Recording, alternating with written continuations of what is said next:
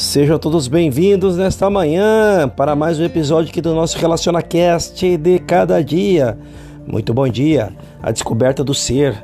Esta é a mensagem de hoje. E disse o Senhor a Abraão, depois que Ló se apartou dele: Levanta agora os teus olhos e olha desde o lugar onde estás para o lado do norte e do sul e do oriente e do ocidente, porque toda esta terra que vês, te hei de dar a ti e a tua descendência para sempre. Gênesis 13, 14 e 15. Agora vem alguns questionamentos. Estava falando Deus sobre Abraão?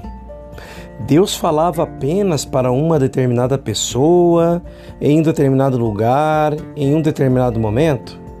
Ou quando a voz de Deus fala não fala ao seu filho ou quer que o filho esteja?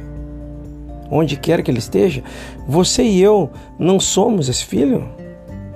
Não é o pai dizendo para nós: olhe lá fora, tanto quanto você pode ver, eu dou a você, porque tudo que eu tenho é teu. Nossos astronautas viram metade do mundo de uma vez só. Então eles abarcaram todo este mundo e, por alguns momentos fugazes, o mundo foi deles. Eles o haviam conquistado, mas não só por si mesmos, mas por sete entre todos os cientistas que tor tornaram possível esse feito pelo eu que você é e pelo eu que eu sou. Nós possuímos todo esse mundo, todo o caminho até a lua. É verdade que ninguém tem um título garantido. Essa nossa é, copropriedade como co-herdeiros de Deus. Então, eu tenho acesso a todas as riquezas celestes eu tenho acesso a todo o princípio criativo deste mundo. Eu posso olhar para o infinito, reivindicar tudo e aproveitar o máximo que eu preciso para o meu uso diário. No modo de vida materialista, é uma coisa natural, humanamente falando. Nós orgulhamos, nos orgulhamos de sermos americanos, brasileiros, canadenses, ingleses, alemães, é, ou seja qual for a nacionalidade. Mas o que acontece com aquele materialismo fanfarrão quando descobrimos o nosso ser, que descobrimos, quando descobrimos que todos nós somos irmãos e irmãs, independentemente da bandeira que nos cobre, da cor da nossa pele ou da igreja a que pertencemos, e então percebemos: nunca estou limitado a um país, a uma nação ou a um estado. Sou, eu sou, limitado apenas ao reino de Deus. E lá eu sou do lar de Deus, herdeiro de Deus e co-herdeiro com todos os seres espirituais de uma grande família, uma grande fraternidade espiritual neste grande e amplo mundo nosso. Elevar-se acima das limitações do senso pessoal não nos faz cidadãos piores, na verdade, nos torna melhores cidadãos, mas melhores cidadãos porque respeitamos a cidadania de outras pessoas. Real cidadania é viver em comunhão mas isso não pode ser experimentado até que a natureza da nossa vida, da nossa verdadeira identidade seja entendida. Se somos judeus ou gregos, escravos ou livres, somos todos de um mesmo lar espiritual.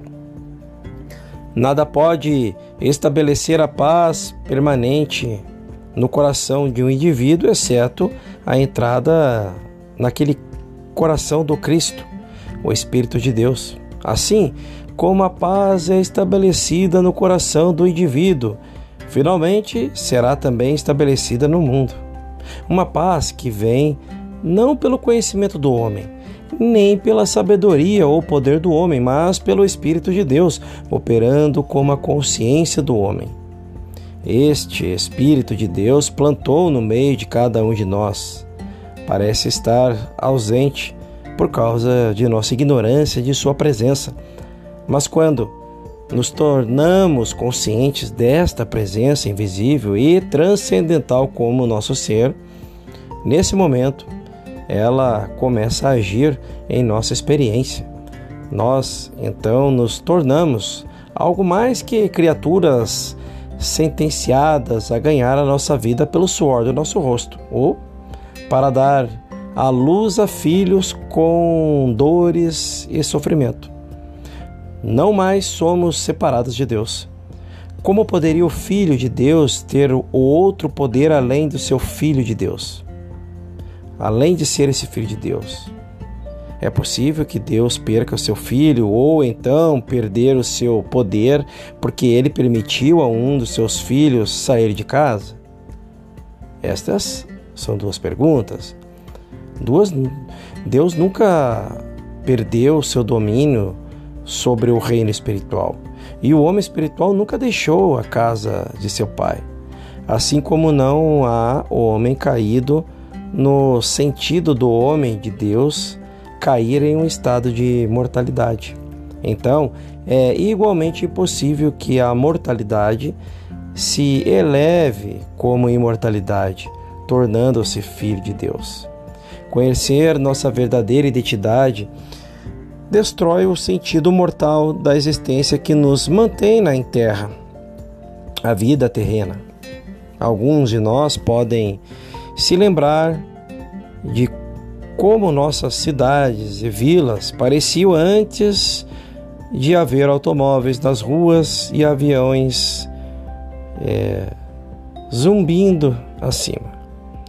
Quão terrenos nós estávamos, quão limitados nós estávamos ao pequeno enredo do chão onde vivíamos.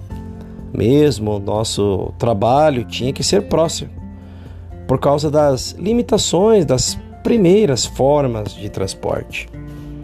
A primeira libertação desta limitação veio com o automóvel, que tornou possível viajar até 20 ou 30 ou até mesmo 40 milhas em um único dia. Com isso, nossa visão aumentou, nosso conhecimento cresceu, porque poderíamos acessar um maior território, conhecer mais pessoas e entrar em contato com áreas mais amplas da vida. E como a vida é diferente agora, quando viajávamos facilmente e confortavelmente 500 ou 600 milhas por dia em um automóvel e quase simultaneamente com a maior mobilidade ou mobilidade do automóvel, surgiu o avião, que nos elevou completamente acima da Terra e fez das nossas viagens a nossa experiência quase limitada. Nós não éramos mais aterrados. Entrávamos em uma nova dimensão da vida. Mas aqueles que experimentaram o ilimitado do Espírito foram muito mais além da nova dimensão do automóvel e do avião. Em uma dimensão da vida incrivelmente maior e mais ampla, assim como os homens eram limitados pelos meios existentes de transporte nos dias antigos. Assim nós, terrestres, também somos pelo, pela crença em que em um ser limitado, uma vida limitada e uma mente limitada. O processo de abandonar essa crença é exatamente o mesmo que o processo de abandonar nosso senso de limitação no que dizia respeito às viagens pelo mar, de automóvel ou até mesmo de avião. Requer subir a um nível mais alto da compreensão, reconhecendo as leis do espírito e deixando a sensação de imortalidade desaparecer. O reino de Deus é e sempre foi perfeito o que é chamada de existência mortal não só não é parte do reino de Deus, mas não pode nem mesmo evoluir para o reino de Deus. O sentido mortal da criação não tem parte em Deus, nunca teve e nem pode retornar a Deus. A sabedoria mística não ensina que um mortal pode tornar-se imortal, mas sim que ele deve morrer diariamente e renascer pelo Espírito. Ele é, ele deve despertar para a consciência da sua verdadeira identidade. E assim como deve abandonar qualquer ilusão, ele deve também abandonar, de uma vez por todas, a crença de que ele é um homem decaído. Quando estamos despedidos da mortalidade e vestidos com a imortalidade, não existe o homem decaído, existe apenas o homem original e perfeito, o homem de identidade espiritual, que é agora e sempre foi intacto assim como uma criança tirada de uma família de riqueza e cultura e, e educada na pobreza, possivelmente em um pecado, em pecado, doença e ignorância ainda é a criança com a mesma identidade e potencialidades originais ao nascer. Ela foi apenas vestida com uma identidade ilusória mas seu nome, identidade, riqueza e todas as outras coisas que lhe pertenciam no nascimento poderiam ser restauradas em qualquer momento. Esta criança não sofreu queda, ela não é a mesma criança que era no nascimento. Todas as experiências que ela passou foram apenas impostas a ela mas sua herança original e identidade são o que eram desde o começo. Em última análise, todos nós vamos descobrir que a nossa verdadeira identidade é o Cristo. E embora possamos ter sido educados como Joel, Goldsmith, Ricardo, Maria, João, Jones, é, nosso nome real nossa identidade é a nossa potencialidade, é Cristo, a descendência espiritual de Deus. No momento em que esta verdade é, for nos revelada, tudo o que nos foi imposto pela crença humana será descartado. E assim que começarmos a perceber nossa verdadeira natureza e identidade, não vai demorar muito para nos acostumarmos com a atmosfera do Espírito, que é o nosso lugar de permanência original. Pouco a pouco, enquanto perseguimos o caminho espiritual, percebemos que nossa verdadeira herança e identidade estão em Deus e que somos do lar de Deus, vivendo em comunhão com os filhos de Deus. Nós começamos a perder o orgulho de nosso nome, de família, herança, e internamente podemos assumir um novo nome, indicando que chegamos ao lugar onde nos identificamos com essa fonte. Agora, quando dizemos eu, entre aspas, entendemos não estarmos falando de um amontoado de carne de uma pele branca ou preta, ou de características ocidentais ou orientais. Agora estamos nos identificando com a nossa fonte, que é Deus, o princípio criativo de nosso ser. Enquanto vivíamos a vida materialista, dependíamos de parentes, amigos, pais, marido, esposa, filhos, empregador, negócio, investimentos e no final da previdência social. Que triste que o homem, criado por Deus, mantido por Deus e sustentado por Deus, estaria ansioso para viver com alguma ninharia entregue a ele perto do fim dos seus dias, especialmente à luz da verdade de que ele é um herdeiro de Deus. Um herdeiro de Deus pensando em termos de ninharias. Temos que fazer uma transição do conceito materialista, que acredita que devemos ganhar a vida com o suor do nosso rosto ou sermos dependentes de alguém que está fazendo isso por nós. Nós temos que sair disso e afastarmos-nos da crença ateísta de que não temos contato com o infinito, com a nossa fonte. Vamos, neste mesmo momento, acabar com a crença de ser aquele homem caído que de alguma forma ou de outra tem que lutar para voltar ao reino de Deus e vamos perceber aqui e agora. Eu e o Pai somos um. O Pai é o Espírito e eu sou a descendência desse Espírito. Portanto, eu sou espiritual. Eu sou do lar de Deus, estou sob o domínio de Deus, sou co-herdeiro de toda a riqueza celestial, em virtude do Espírito de Deus que habita em mim. Deus nunca removeu o seu espírito de mim, e certamente nenhum homem tem o poder de desfazer a obra de Deus. O Espírito de Deus que habitou em mim no princípio tem que ser o Espírito de Deus que habita em mim agora, aguardando o primeiro e o reconhecimento, e então a consciência e finalmente a realização. Dentro de nós, algo deve cantar que isso é verdade, ou então estaremos na posição insuportável de ter que reconhecer que Deus não seria onipotente, que Deus permitiu que seu filho caísse, que Deus tornou possível o fracasso do homem em viver, se mover e ter o seu ser em Deus, ou Deus provocou a sua queda.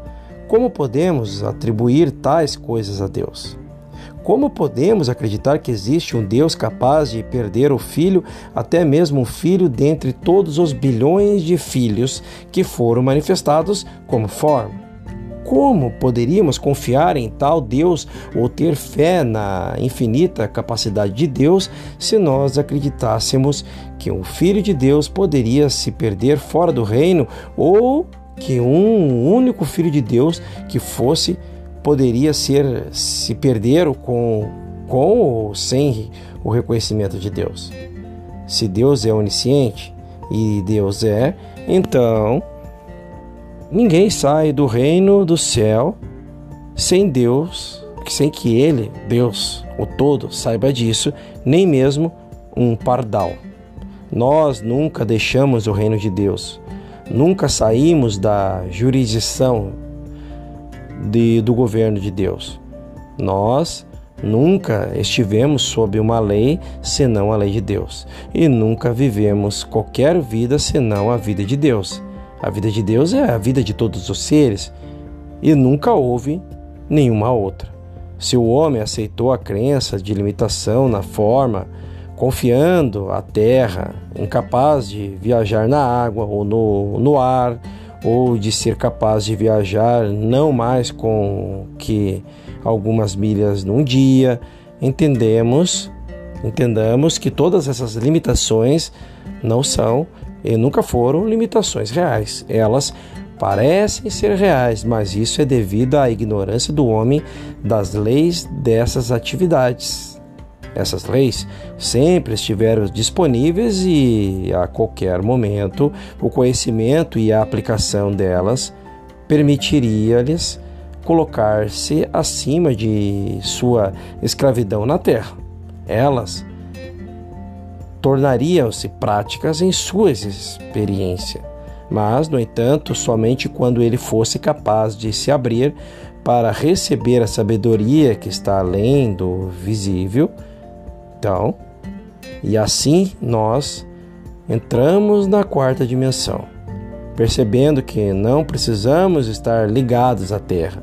Somos mundalmente limitados ao mundo tridimensional, mas isso é apenas um sentido de limitação que nos foi imposto por causa de nossa ignorância da consciência transcendental, que é a nossa herança. É o nosso direito de nascença. E é o nosso agora, porque o reino de Deus não pode ser restrito ou limitado e, e nem permanecer oculto para sempre. Nós não temos que lutar por um nosso caminho de volta para Deus.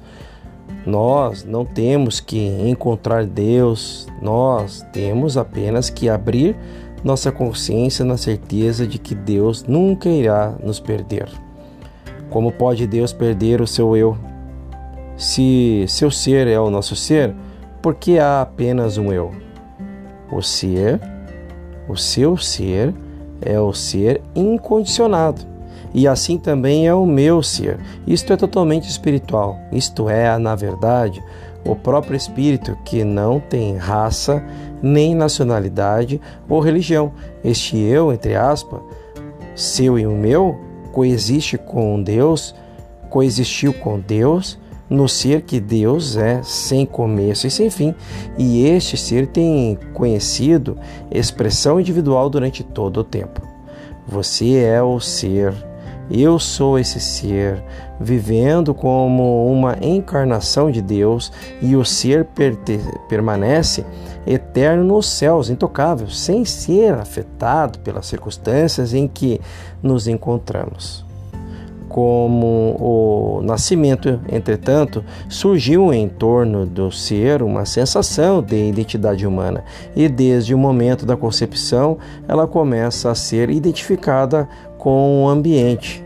O próprio ser, o si mesmo, o ser que você é, e que eu sou é incondicionado e, portanto, com a real percepção de toda a nossa experiência de vida anterior, torna-se possível conhecer a liberdade incondicionada do ser, para sermos total e completamente livres de teorias e doutrinas nacionalistas, raciais e religiosas, assim como de todas as inibições ou condicionamentos.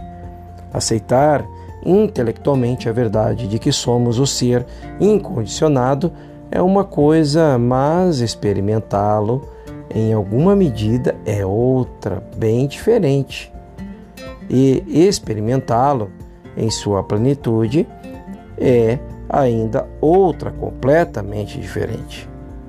Um passo para levar à realização do eu absoluto e incondicionado é experimentar o ser como foi vivido em suas encarnações anteriores, ou pelo menos em algumas delas, para que se torne possível viver livre de circunstâncias imediatas ou livres das circunstâncias da presente, do presente, da desta presente encarnação.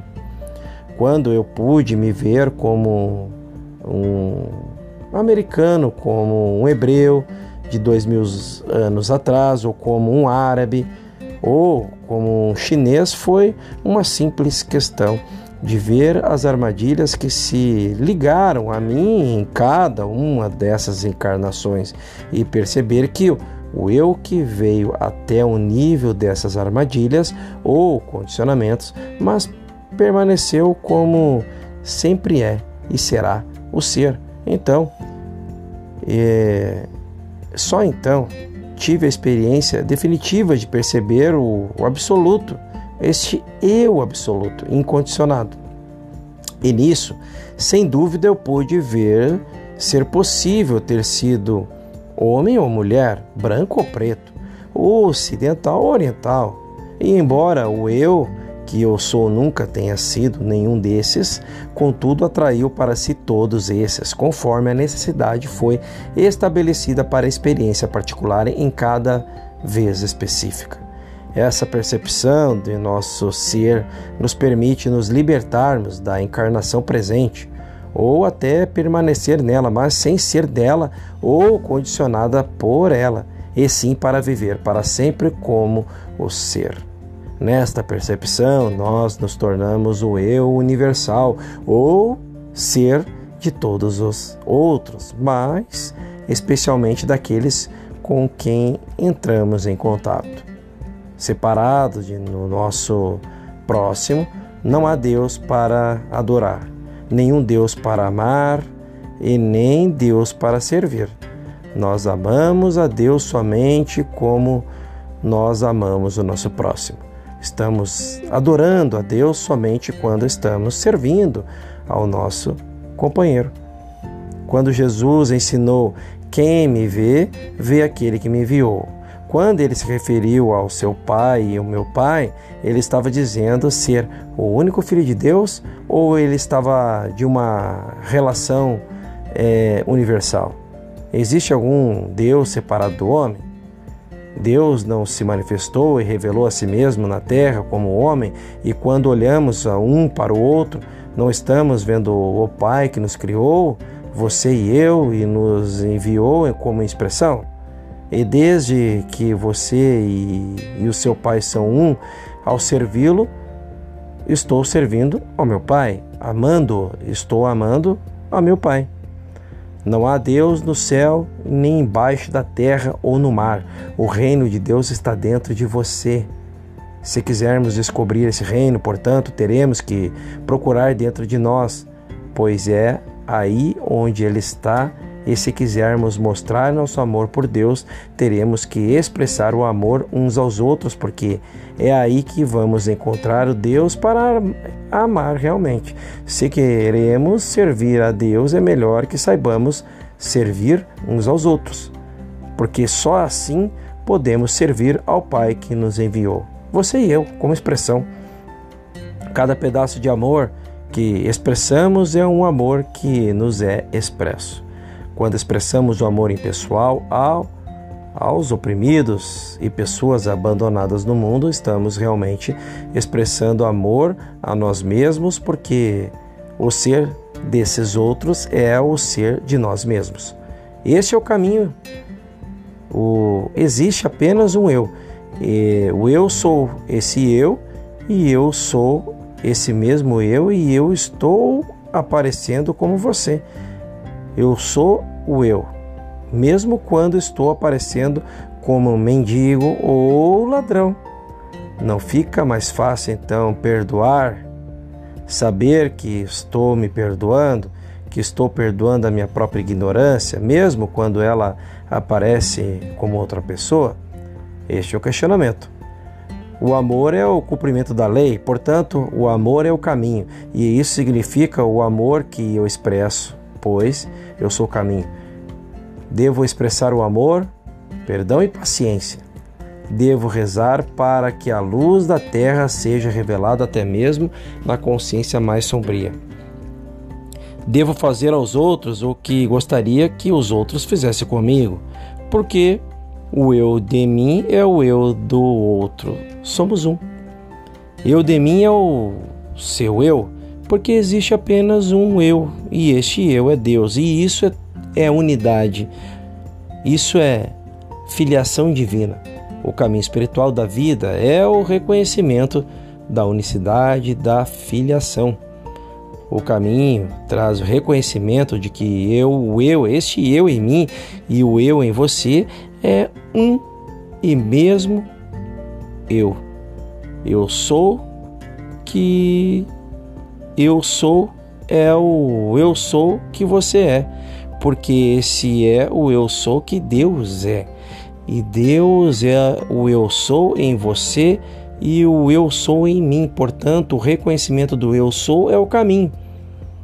É alguma medida de dessa percepção que nos permite viver como eu, sendo você e você sendo eu, que eu sou, portanto somos um. E desde que tudo o que o Pai tem pertence a mim, tudo o que eu tenho também é seu. Este é um estado de consciência que é um passo além de fazer aos outros o que gostaria que os outros fizessem a nós, porque reconhece o ser de nós no ser do outro. Portanto, tudo o que fazemos é sempre feito para o ser que somos. Não há limites no relacionamento espiritual pois há somente um eu sou, e esse eu sou é universal, manifesto individualmente e expresso como todo indivíduo, passado, presente e futuro. Eu sou é o caminho e quanto mais nós permanecermos na lembrança de nossa verdadeira identidade, tanto mais nos aproximamos do caminho. O eu sou é a unidade, é a filiação divina, e por causa dessa filiação, nós temos um relacionamento espiritual de fraternidade, baseado no entendimento de nossa unicidade, de nossa unidade com a nossa fonte. O caminho é a unidade, o caminho é o amor, o caminho é o reconhecimento de nossa verdadeira identidade. Como filho de Deus, o caminho é o reconhecimento da natureza de Deus e da natureza do Filho. O objetivo do misticismo é alcançar a realização do ser como o ser, de modo que a vida seja uma experiência contínua do ser, só baixando para o sentido pessoal de ser quando há o propósito de algum trabalho imediato a ser feito. A obtenção desse, do estado místico é, naturalmente, a ascensão para além do sentido pessoal da vida. Na experiência da vida, vivida como universal e divino. Eu sou é o caminho, eu sou é a vida em mim e a vida em você. O eu sou é a imortalidade de mim e a imortalidade em você. O eu sou é a graça divina pela qual vivemos. Esta, e esta é a base de todo o misticismo. E este foi mais um episódio aqui do nosso RelacionaCast de cada dia. No nosso próximo episódio falaremos sobre emergindo do parêntese, alcançando a consciência mística, o não iluminado e o iluminado. Bem interessante. Te vejo lá. Esta foi mais uma mensagem de Joel Goldsmith nesta manhã.